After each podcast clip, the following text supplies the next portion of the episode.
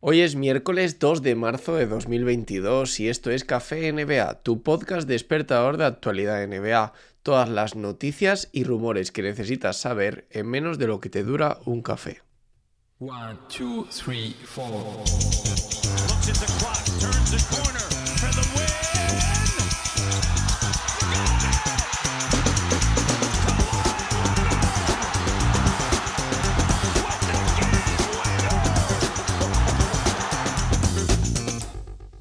Malas noticias para la NBA, malas noticias para todos los que somos aficionados de la NBA, muy malas noticias para los fans de los Nets y malísimas, horribles noticias para Katie Irving después de que el alcalde de Nueva York, Eric Adams, haya bajado los humos de todos los que pensábamos de todos esos anuncios que se habían hecho durante los últimos días, de que la vuelta de Kyrie Irving estaba ahí literalmente a la vuelta de la esquina, no valga la redundancia, porque se estaba hablando de que el 7 de marzo iba a quitar las restricciones de vacunación en interiores y eso no implicaba, o parece ser que no implica, que eso vaya a afectar a los trabajadores y se va a dar una situación bastante extraña, bastante absurda, en la que Kyrie Irving va a poder estar en la grada viendo jugar a su equipo, pero no va a poder participar en el partido por no estar vacunado. Dice Eric Adams que eso daría un mensaje horrible o hacer una excepción o que todo se esté centrando en Kyrie Irving daría un mensaje equivocado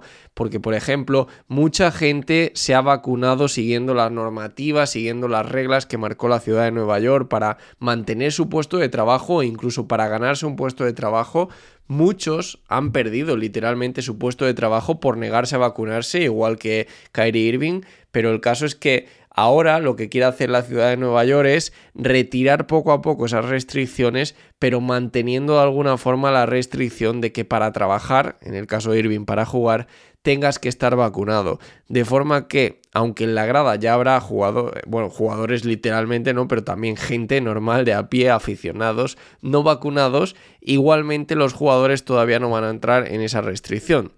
Entiendo que va a ser algo temporal, entiendo que con el paso del tiempo tendrá que dar el paso y tendrá que permitir que Kyrie Irving juegue, incluso él mismo está haciendo ya alusión directa a Kyrie Irving, diciendo que quiere que la ciudad gane el anillo, que le encantaría ver a Kyrie Irving en la pista, no sé qué, pero que tiene que ser justo. En fin, una situación extraña que supongo que llevará un poquito más de tiempo que se normalice, pero acabaremos viendo a Kerry Irving de vuelta a las pistas más pronto que tarde, o eso esperemos todos. Mitchell Robinson y los New York Knicks no parece que estén cerca de negociar de,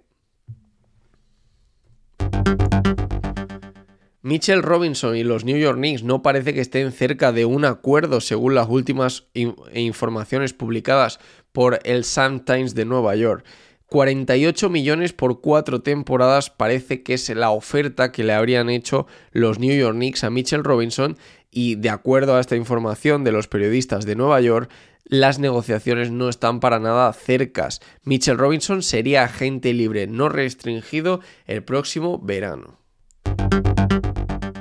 Los Ángeles Lakers van a cortar o han cortado ya en el momento en que escuches esto a de Andrea Jordan. Ya sabéis que estos eh, protocolos a veces pues llevan su tiempo, a veces eh, se aligeran muy rápido y otras pues llevan un poquito más de papeleo, pero parece que la decisión está tomada. De Andrea Jordan dejará de ser jugador de Los Ángeles Lakers que quieren hacer un hueco en la plantilla para firmar a DJ Augustin. Por su parte, de Andrés Jordan parece que ya habría encontrado equipo porque los rumores son cada vez más intensos de que los 76ers, los Philadelphia 76ers, van a hacerle una oferta para que termine allí la temporada. Otro que vuelve a la NBA de nuevo con un contrato de 10 días, esperemos que esta vez sea la definitiva y que de una vez le ofrezcan contrato hasta que termine la temporada, es Isaiah Thomas, que ha firmado un acuerdo de 10 días con los Charlotte Hornets.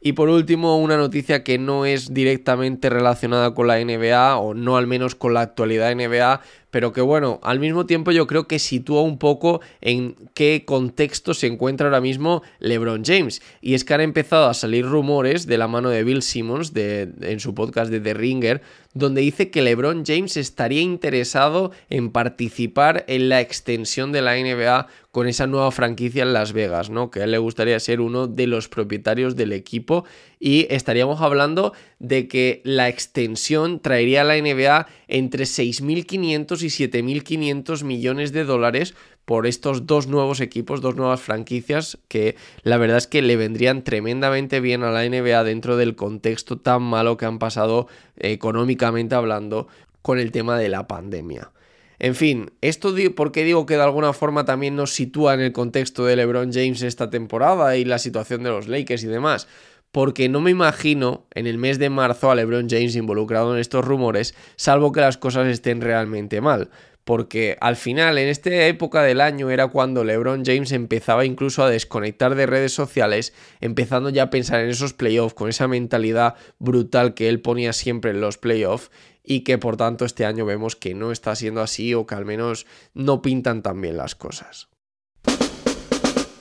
Y esto es todo por hoy. Recordad, soy Javi Mendoza NBA, tanto en Twitter como en Instagram. También me podéis encontrar con ese mismo usuario en YouTube o en Twitch. Hago directos de vez en cuando, así que os animo a seguirme allí en Twitch sobre todo. Si estás escuchando esto en Ivos, me puedes dejar un me gusta en este episodio en señal de apoyo. También si lo estás escuchando en Spotify o en Apple Podcast, tienes la opción de dejar una review de 5 estrellas en el podcast. Y sobre todo, esto lo más importante, no olvides suscribirte al podcast si todavía no estás suscrito y activa las notificaciones para enterarte el primero de todo lo que pasa en la NBA.